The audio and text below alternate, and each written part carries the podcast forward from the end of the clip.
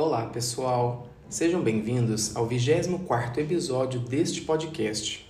Hoje vou falar sobre memorização. Estímulos recebidos pelos órgãos sensoriais são enviados ao sistema nervoso central e lá ocorrem formações de conexões entre os neurônios, as sinapses. As informações recebidas no sistema nervoso central ficam ali armazenadas para serem acessadas quando buscamos recordá-las. Também são acessadas de maneira involuntária, quando, por exemplo, somos expostos novamente aos estímulos que geraram uma determinada memória. Em geral, é a partir dos três anos e meio de vida que começamos a armazenar informações, gerando as lembranças.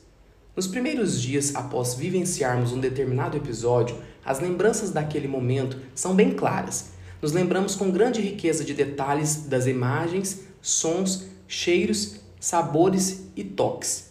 Com o passar do tempo, tais lembranças vão perdendo a nitidez e as sensações afetivas relacionadas a elas vão diminuindo de intensidade.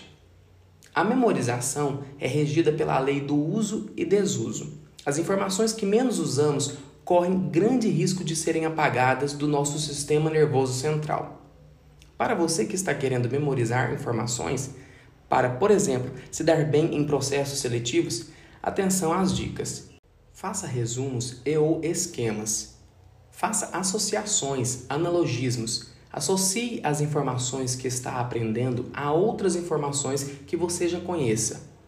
Tenha uma rotina de estudos então, constantemente acesse as informações que você precisa memorizar. Faça treinamentos. Os treinamentos exigem que você acesse em sua memória as devidas informações. Então, responda perguntas sobre o conteúdo que você precisa saber. O episódio de hoje está chegando ao fim. Espero que tenham gostado. No próximo, irei falar sobre os malefícios do estresse. Aguardo vocês.